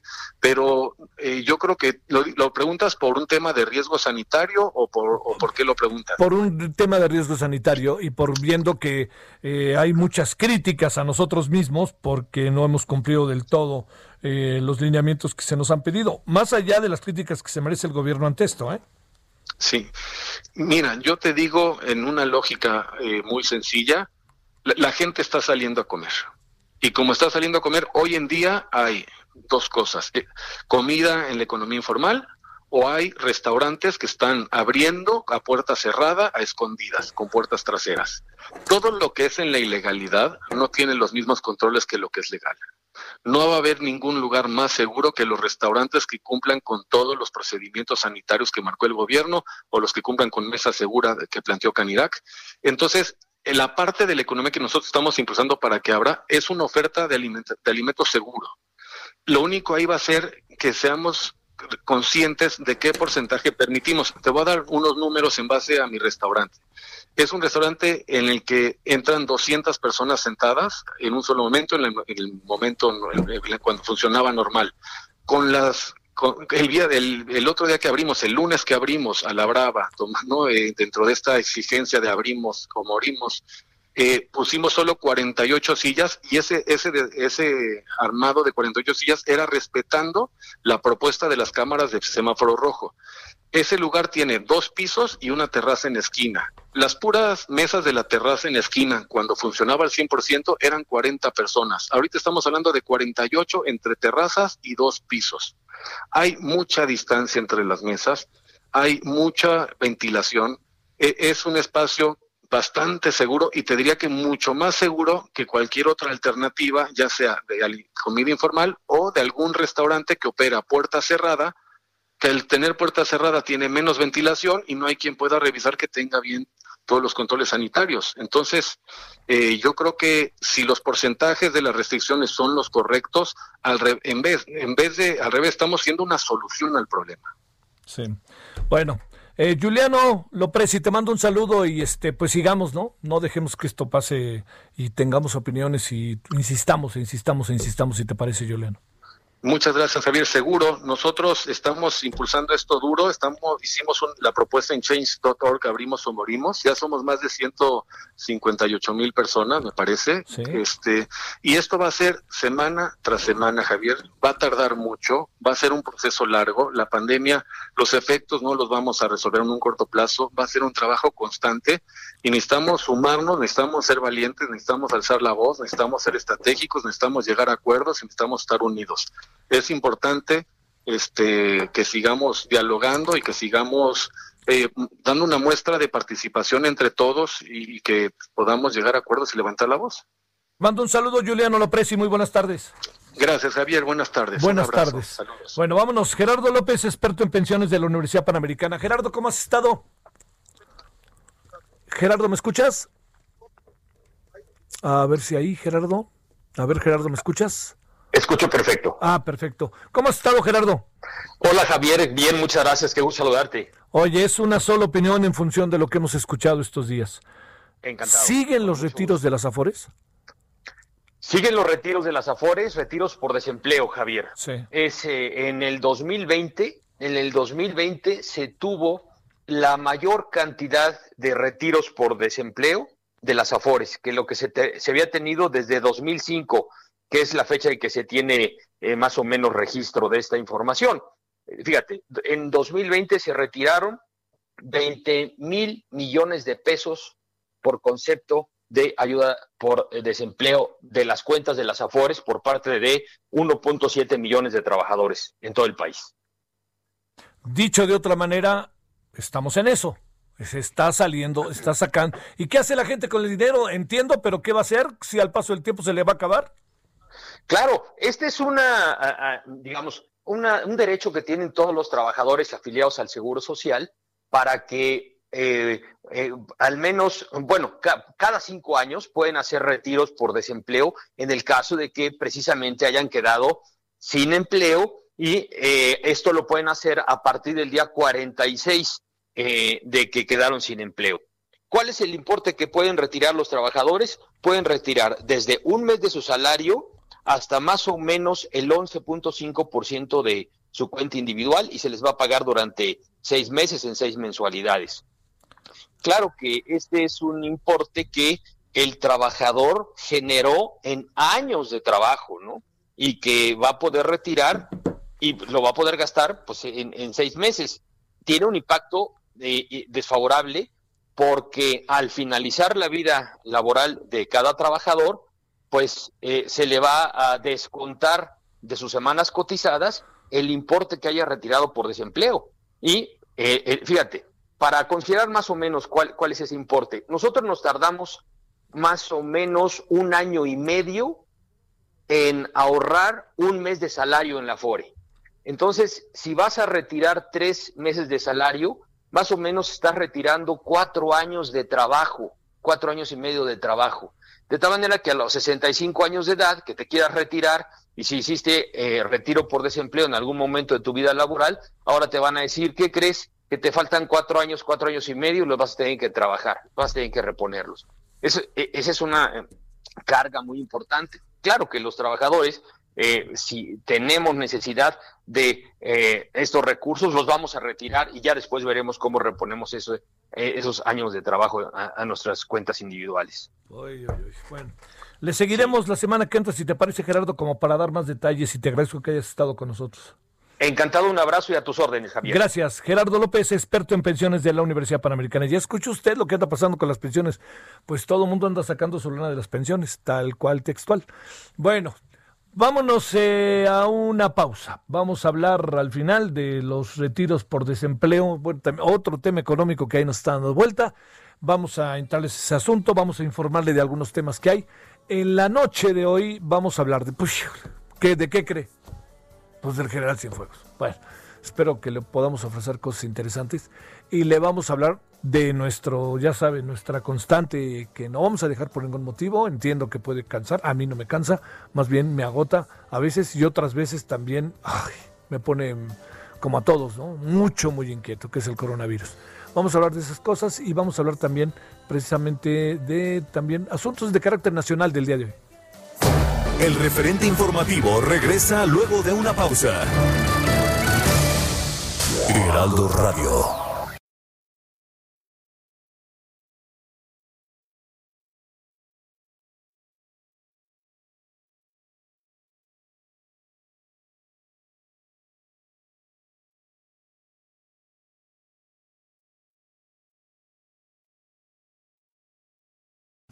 Heraldo Radio. La HCL se comparte, se ve y ahora también se escucha.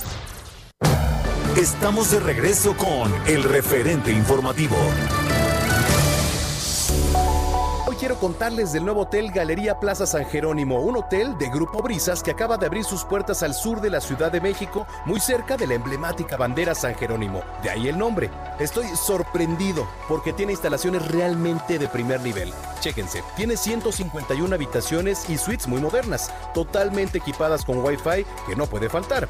Encendido y apagado de luces touch que incluso puedes controlar desde tu celular y hasta usarlo como tu llave de habitación. Centro de negocios con sala de juntas, gimnasio, área de yoga, un piso ejecutivo, entre muchas otras cosas. Y lo que más me gustó es que es una mezcla de elegancia, modernidad y practicidad, no solo para hospedarte por trabajo, sino también para hacer eventos a lo grande por su excelente capacidad y ubicación. Cuenta con un salón hasta para 900 personas, jardines hasta para 400, terrazas y un roof garden que está súper porque pues tienen bar, carril de nado, jacuzzis, imagínense las hermosas vistas desde ahí mientras te relajas en el jacuzzi bebiéndote un rico cóctel. ¿A poco no se antoja? Que si no están hospedados ahí, no importa. También puedes ir al bar para pasar una agradable tarde de amigos o incluso rentarlo para un evento. Así que no digan que no les conté de este nuevo lugar, ¿eh? Ya lo saben, Galería Plaza San Jerónimo, el lugar que mereces. Síguelos en sus redes sociales o visita su página web que aparecen en pantalla para más información. Solórzano, el referente informativo.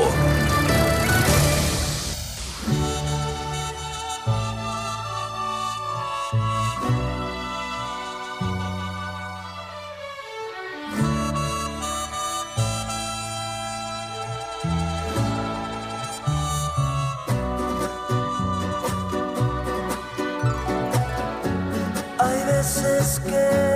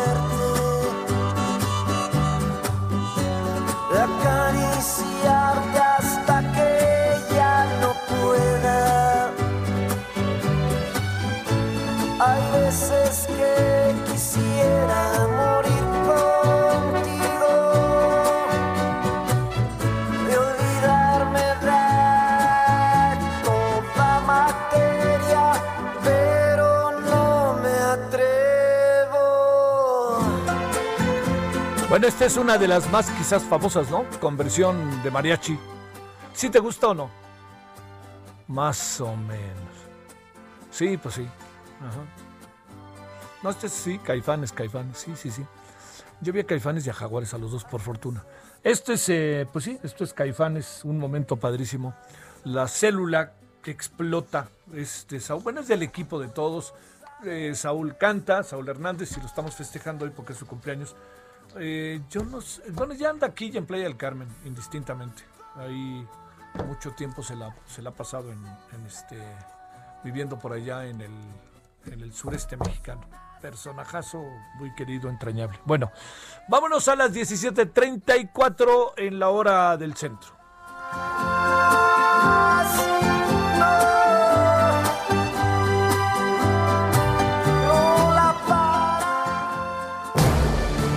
Solórzano, el referente informativo.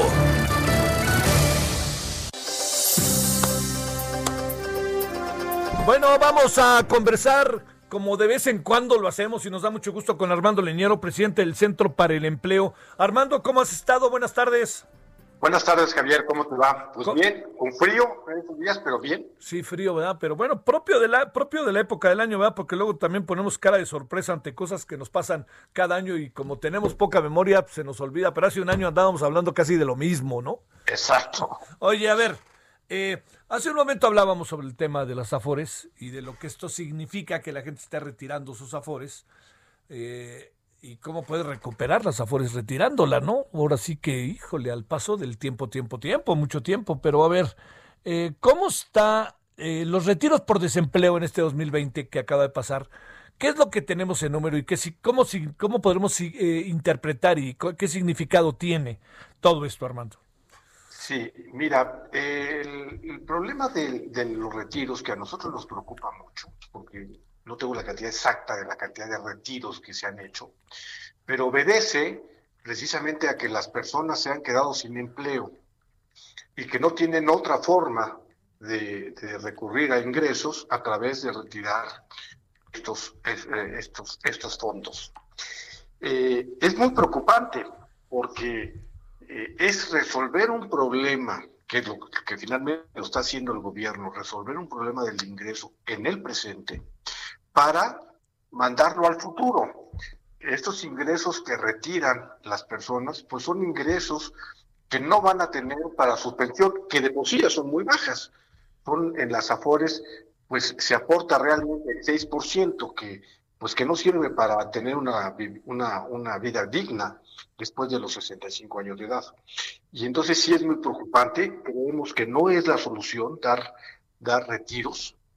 Y también lo que se comentaban en los medios, que bueno, pues si lo retiran y que lo, y que lo tendrán que volver a aportar para que no pierdan ese, ese dinero. Eso suena muy bien, pero en la realidad, pues no es, no es, no es aplicable. Si la gente vive al día eh, y tiene y- o, o no tiene un trabajo formal, pues eh, difícilmente van a volver a aportar ese dinero que retiraron. Oye, estamos en un lío mayúsculo. Sí, sí, por supuesto. Todo, todo, las pensiones es todo un tema eh, por el tipo de, de- de programa que tenemos, que es un eh, plan de pensiones eh, que es este de acuerdo a lo que aportas, de aportación definida, pues te vas a llevar tu, tu bolsita, lo que has aportado. Sí. Pero, pero imagínate tú que tú vas a vivir 15 años de jubilado. No, no, qué cosa. Porque, porque te vas a jubilar a los, a los, eh, te vas a jubilar a los 65 años y vas a vivir 15 años, tendrías que tener una bolsa equivalente al 50% de tus ahorros durante 30 años. Imagínate, es, es, es terrible, ¿verdad? Este, entonces, pues, y ahora quítale los retiros de las personas en las afores, pues se van a tener mucho menos capacidad. Por lo tanto, el tema, como, como se está resolviendo, pues es un paliativo, pero de todas maneras no alcanza. Del 6 pasamos al 15, pero dista mucho. Ahora, ahí hay otro problema, Javier, que el gobierno garantiza una pensión de más o menos un salario mínimo. Sí. Eh, porque las personas, además lo bajan a 750 semanas, con 750 semanas no, y, y un salarios bajos, no te alcanza para una pensión de salario mínimo. Por lo tanto, ¿quién tendrá que aportar ese dinero? Pues la sociedad, a través del gobierno, claro. Claro, claro. ¿no? Este, entonces, me parece que el tema no está resuelto completamente. Sí suena muy bien que se suben, pero no resuelve el problema de fondo. Eh, yo creo que hay otras cosas que hacer en este problema del, del plan de pensiones. Pues, a ver, ¿qué cosas, Armando? Mira, primero, si, si la gente cada día vive más, eh, cuando se instaló, eh, instauró el seguro eh, de pensiones en los años eh, 50, pues la gente se retiraba a los 65, igual que hoy. Pero nada más que el promedio de vida era 55 años, Javier. Entonces, pues no, no había tanto problema de tener el programa que teníamos, este, de una, de una cantidad definida, que era el programa que se tenía anteriormente. Y entonces, pues, ¿qué tienes que hacer? Que la edad de retiro sea similar al promedio de vida, porque de otra forma no te va a alcanzar mucho o cercano. Por lo tanto, hay que hacer varias cosas, según nuestro punto de vista. Uno, incrementar la edad de retiro. O sea, la gente vive, está viviendo los 80 años y en pocos años llegará a los 90. Por lo tanto, el retiro tiene que ser eh, más, más a, a los 70 años, por lo menos. Y luego la otra que hay que hacer es la aportación que hacen los trabajadores del 1.5, pues la verdad no es suficiente y no puede estar solamente cargado en los patrones. Las personas tenemos que hacernos cargo de nuestro futuro en el presente. Por lo tanto, también hay que subir la aportación de los eh, trabajadores del 1.5 al 6, similar a lo que aportan eh, los trabajadores al servicio del Estado. Ahí está. Yo creo que por lo pronto habría que hacer esto. Y otra, es muy importante que las personas ahorremos en planes privados o en la misma FORE hacer aportaciones adicionales, porque de otra, de otra forma no nos va a alcanzar para con, con, con esos ingresos en la pensión de otra manera digna. Oye, este Armando, aquí el, problema es que es, híjole, es, es integral, ¿no? Porque, a ver, yo saco mi lana, ¿no? Y esa lana que yo saco, ¿para qué la uso? No la uso para mí solamente. La uso para mí, para quizá para mi familia, ¿no? O para los con los que convivo.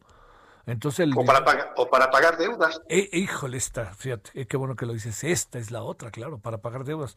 Entonces, este, eh, el, el gobierno está viendo el tamaño del problema, no es su única, no es su responsabilidad, no es el único responsable, pero está viendo el tamaño del problema el gobierno. ¿Tú qué piensas? No, yo, yo creo que no. Yo creo que está haciendo eh, programas o tomando decisiones que suenan muy bien en el corto plazo y le dan buena, buena imagen al gobierno. Pero de fondo no se está resolviendo el problema, porque subirlo de 6 a 15 y solamente ponérselo a los patrones, ¿no? Solamente cargárselo a los patrones, pues no está resolviendo el problema. Lo que está haciendo es asustando a los patrones para que estén en la formalidad, ¿verdad? Porque no van a alcanzar. Sí.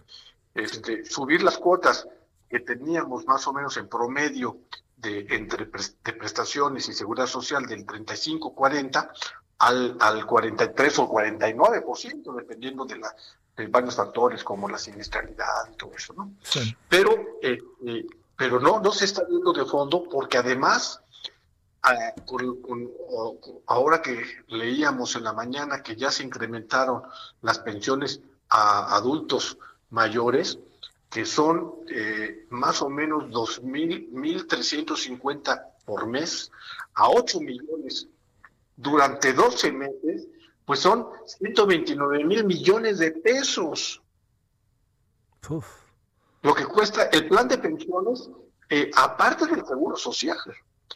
Entonces, yo creo que eh, además de, está bien que se den ayudas, pero, por ejemplo, hay ayudas duplicadas, Sí. pensamos nosotros. Sí, sí, sí. Es decir, una persona que ya tiene una buena pensión este, eh, en el Infonavit, pues no deberían recibir esos dos, esos 350, ¿no?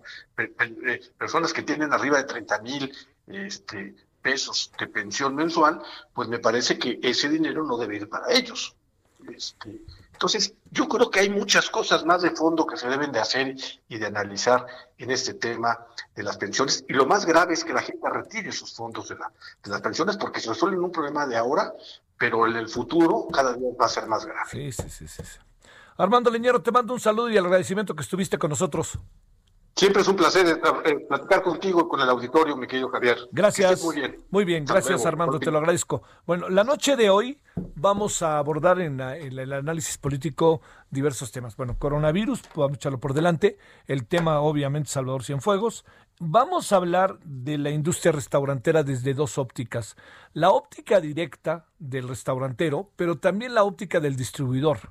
A ver, ya se lo, como lo planteamos hace rato. ¿Qué está pasando con, con la central de abastos? ¿no? Para los restaurantes.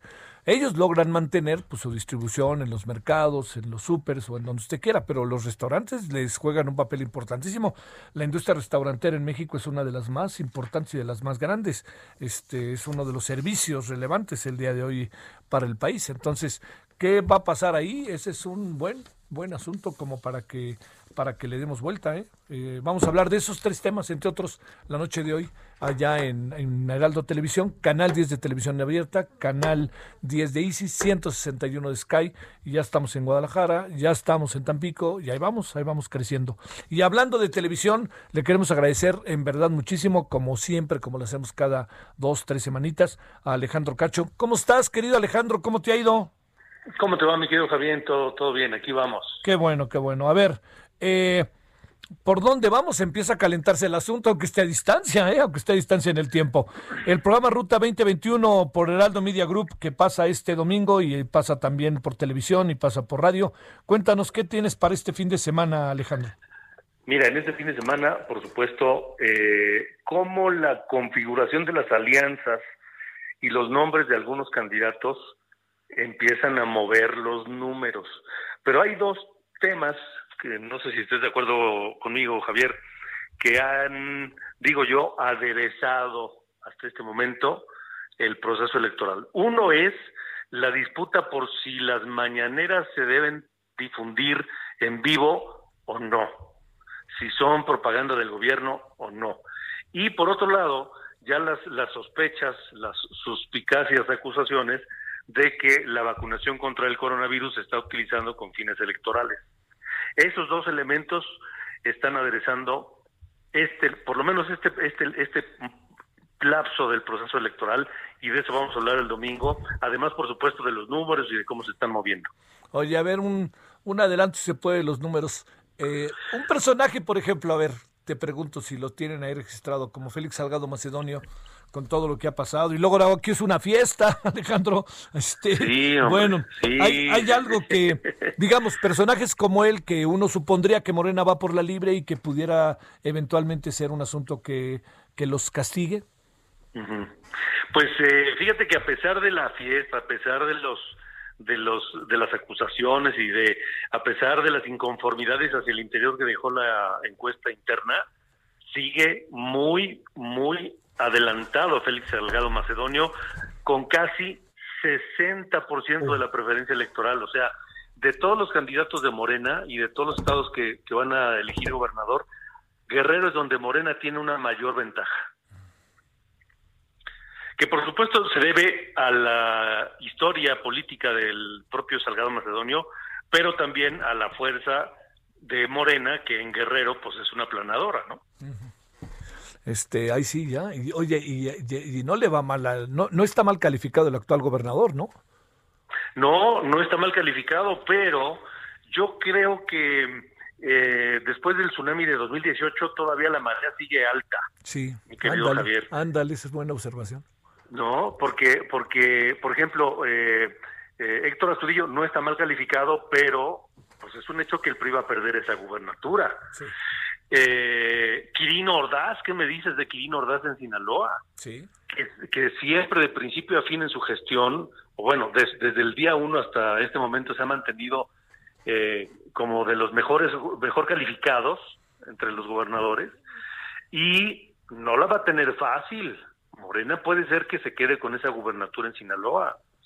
Este, em, ¿qué otra, qué otra, qué otra que está bien calificado del PRI y que San Luis Potosí? Claro. No está, no está tan mal, pero pues tampoco pinta, aunque en San Luis Potosí los números se están cerrando. Fíjate, para mí es una de las sorpresas de esta de este inicio de 2021, porque los números que nos que nos eh, que presentamos en, en, en Ruta 2021 muestran a Sinaloa en un escenario cerradísimo, Sí. cerradísimo. Dos puntos de diferencia entre la alianza opositora y la alianza eh, de Morena como partidos. Sí. Ahora, ya cuando hay candidatos, la cosa cambia. Falta que se definan todos los nombres y entonces veremos cómo, cómo se acomodan los números. Alejandro, a ver, recordemos los horarios para que no nos perdamos el fin de semana, tanto en radio como en televisión. Va a Eh, estar interesante, Javier. Ruta 2021. El domingo a las 9 de la mañana y a las diez y media de la noche en Heraldo Televisión. Repito, 9 de la mañana y diez y media de la noche en Heraldo Televisión. Y a las ocho y media de la noche también el domingo por Heraldo Radio. Sale. Te mando un gran abrazo, Alejandro, y el agradecimiento que anduviste por acá. No, hombre, Javier, un abrazo para ti y lo mejor para este 2021 para ti y toda tu audiencia. Por favor, y para ti también y todo tu entorno. Gracias. Vámonos a las 17.49 en la hora del centro. Solórzano, el referente informativo.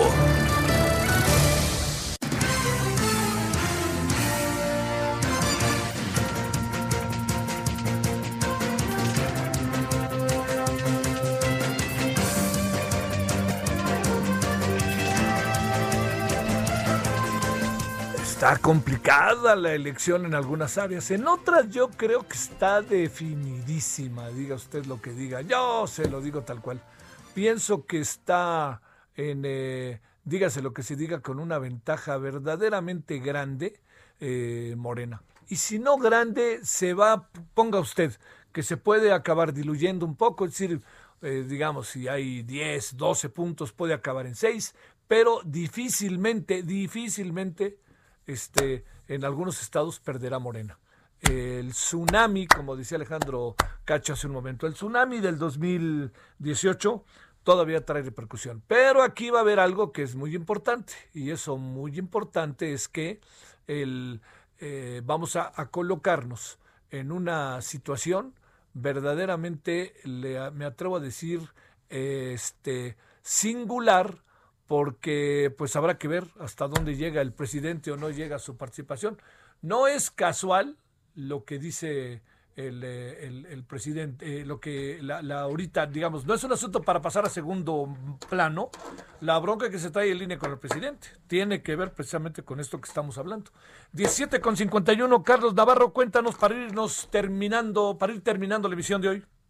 Buenas tardes, Javier. Te saludo con gusto a ti el auditorio. Bien, en un viernes movido donde salió mucha información, te comento que con el pico más alto de hospitalizaciones por COVID-19, la Ciudad de México se mantiene en el rojo del semáforo epidemiológico la próxima semana, donde retoman labores algunas actividades económicas. ¿Cuáles son? Los restaurantes, los gimnasios y los comercios esenciales que se ubican en el centro histórico. Hoy la jefa de gobierno, Claudia Sheinbaum, reconoció que la, difícil, la difícil situación económica que se vive la capital, por lo que van a reactivar estas actividades. El director general de Gobierno Digital, Eduardo Clark, explicó el esquema de reapertura. En el caso de los restaurantes, van a dar servicio hasta las 18 horas y a partir de ahí van a vender para llevar. El servicio, ojo, únicamente se puede realizar en terrazas y mesas al exterior. Las mesas deberán ser colocadas en zigzag a una distancia de 1.5 metros entre ellas, de acuerdo con los lineamientos establecidos. Las mesas solo podrán ser ocupadas por cuatro comensales y será obligatorio el uso del código QR.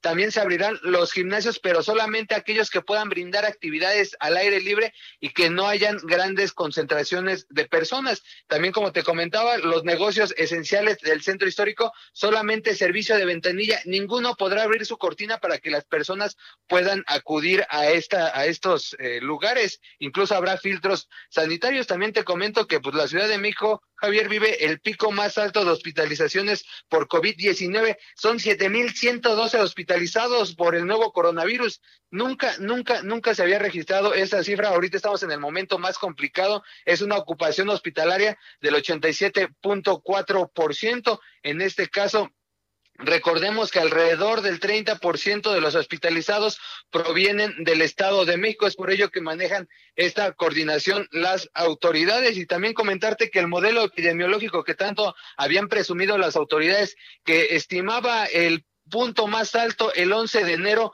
con 9.512 fue rebasado y ahora de nueva cuenta presentaron un nuevo modelo. Este señala que el 25 de enero en la zona metropolitana del Valle de México que contempla 16 alcaldías de la Ciudad de México y los 59 municipios mexiquenses habrá 10.200 hospitalizados por COVID-19. En esa fecha estiman que habrá alrededor de 11.007 camas, entonces tienen margen de maniobra. Será el 25 de enero y para cerrar Javier te comento que la Cámara de Comercio de la Ciudad de México estimó un mal escenario para la ciudad. En enero estiman la pérdida de más de 200 mil empleos. Si siguen la situación así, en este caso, algunas actividades, como te comentaba al inicio, ya retoman actividades, pero son más de 200 mil empleos que estiman se van a perder a finales de enero, Javier. Adiós, Carlos, muchas gracias. Hasta luego, buenas tardes. Gracias. Uy, qué escenarios. Bueno, ya veremos cómo nos, bueno, ya veremos cómo nos va yendo. Nos va yendo un poco por lo que nosotros decidamos, cómo nos comportemos, pero también con la estrategia de gobierno. Que eso debe de quedar claro. Oiga, nos vemos en la noche, a las 21 horas en la hora del centro. Ojalá nos acompañe en Análisis Político Heraldo Televisión. Tenemos varios temas, entre otros, como puede imaginar, el caso Cienfuegos. Hasta el rato, es viernes, y ya si se va de pachanga, pues que sea en su casa, ¿no? Dios. Hasta aquí, Solórzano, el referente informativo.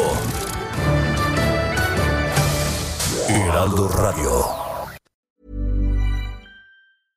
Imagine the softest sheets you've ever felt. Now imagine them getting even softer over time. That's what you'll feel with Bowl and Branch's organic cotton sheets. In a recent customer survey, 96% replied that Bowl and Branch sheets get softer with every wash. Start getting your best night's sleep in these sheets that get softer and softer for years to come. Try their sheets with a 30-night guarantee. Plus, get 15% off your first order at bowlandbranch.com. Code BUTTERY. Exclusions apply. See site for details.